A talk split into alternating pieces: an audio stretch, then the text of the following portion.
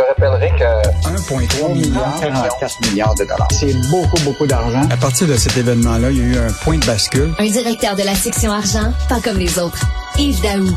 Yves, j'étais avec ma blonde hier dans le champ, elle dit, il va falloir l'attacher notre ceinture parce que le prochain compte de taxes, il risque d'être assez salé. As-tu vu ça dans le journal de Montréal, toi?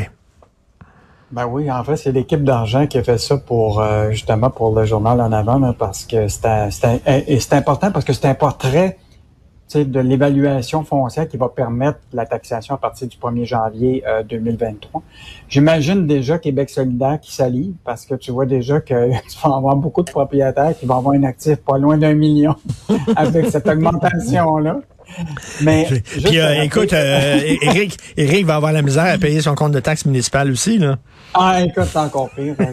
je pense qu'il va aller se cacher.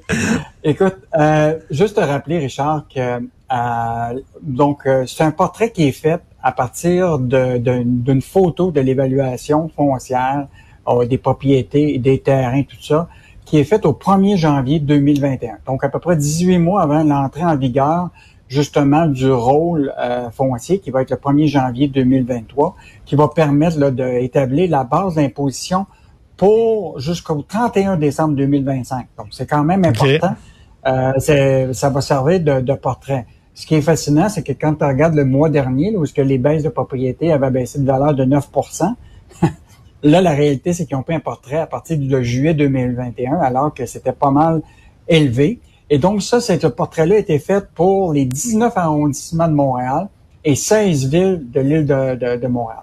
Et donc, là, la moyenne d'augmentation, tiens pour bien, de l'évaluation, c'est 34 donc, l'unifamilial, là, la moyenne là, d'une maison euh, familiale, c'est 722 700 la valeur, puis un condo, 484 900.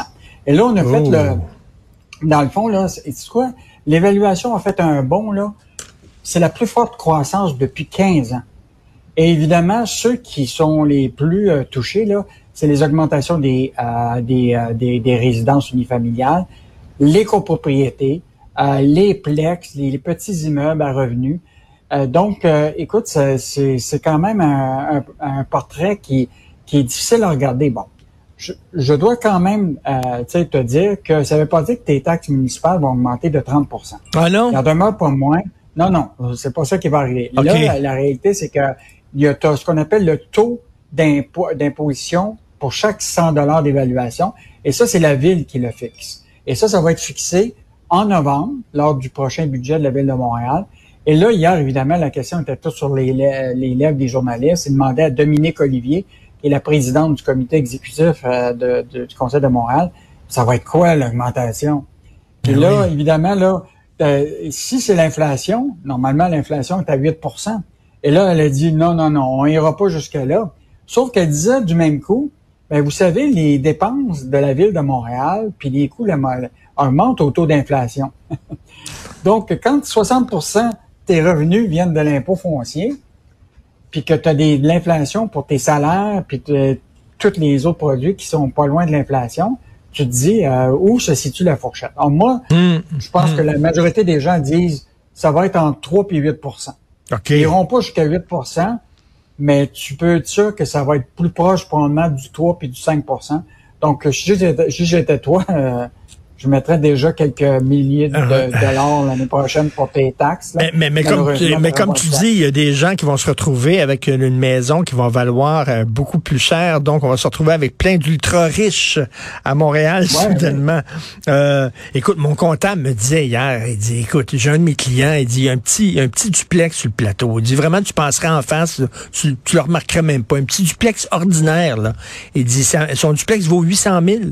Il dit, le gars, il a réussi, tu sais, euh, chaque mois, il payait son hypothèque pendant des années, puis là, son duplex est bédi. Mais, mais c'est réel avec ça, il dit, c'est un ultra riche selon Québec solidaire. Puis, ah. dit, puis, là, puis là, il va se faire taxer de 35 Eh boy. Euh, les cadres financiers des différents partis écoutent un trou de 16 milliards dans celui du Parti libéral, mais en tout cas, on ne les pas sur les dépenses. Hein. En fait, Michel, il a fait un exercice, Michel Girard, ça vaut vraiment la peine, parce que Michel, lui, il veut comparer toujours des pommes avec des pommes. Il veut pas donner de l'avantage. Et ce qu'il a fait, c'est qu'il a pris là ce que le rapport euh, préélectoral qui a été fixé par le ministre des Finances, qui disait on aurait à la fin de 2027 un surplus de 13 milliards, ce qui comprendrait là, à peu près aussi une provision de 10 milliards pour parer aux imprévus économiques. Là, il est parti de ça, puis il a dit, qu'est-ce que les partis proposent? Alors, ce qui est intéressant, c'est du côté de Logo puis de la CAQ, là, eux autres, là, ils évaluent leur facture. les promesses électorales sont 25,7 milliards, puis ils prévoient un déficit autour de, de 8 milliards. Les, libéraux, eux autres, ils promettent des dépenses de 31 milliards avec un déficit de 13 milliards à la fin de, ces cinq exercices-là. Mais ce qui est fascinant, c'est après ça, c'est tu regardes Québec solidaire. eux autres, ils prévoient des dépenses de 37 milliards, mais des surplus de 1 milliard à la fin de 5 ans. Boy. Dis, mes amis, comment, comment ils vont faire ce surplus-là? Et t'as, bien deviné où ils vont aller chercher ça. Hein? Ben oui. Ils vont aller sortir, ben oui, ils vont aller chercher dans les entreprises, euh, soutirer 14 milliards en revenus fiscaux. Et donc, euh, ça va être bon pour la croissance économique. Excellent. Euh, et dans le cas du PQ, ce qui est fascinant, c'est qu'eux autres, ils voient déjà un déficit seulement de 2 milliards au bout de 5 ans et, euh, avec des dépenses de 17 milliards. Quand je vois l'état de l'économie actuellement, de penser juste à un déficit de 2 milliards au bout de 5 ans, euh, pas certain que ça, ça, ça, va arriver. Et là, évidemment, il y a Éric Duhem euh, qui, lui, projette, et tiens-toi bien, un surplus de 21 milliards au bout de 5 ans. 21 milliards. Comme ça. Mais la mise. Mais là, l'affaire, c'est que ce surplus-là, ça veut dire que tout le monde faut qu'il paye leurs taxes. Hein? Exactement. Écoute, ils ont toutes des lunettes roses, c'est ah, incroyable. Je reviens pas. Écoute, puis là, les gens regardent ces chiffres-là, puis ils se disent, là, qui dit vrai? Qui dit vrai, tout à fait. Là. Ben écoute, c'est Noël, c'est, toutes des Pères Noël ce soir. Là. Ils vont tous nous offrir des beaux cadeaux si on vote pour eux. Merci beaucoup Yves. D'ailleurs, on pourra en revenir demain sur le débat. Salut, bonne journée Yves Daou. Salut, bonne journée.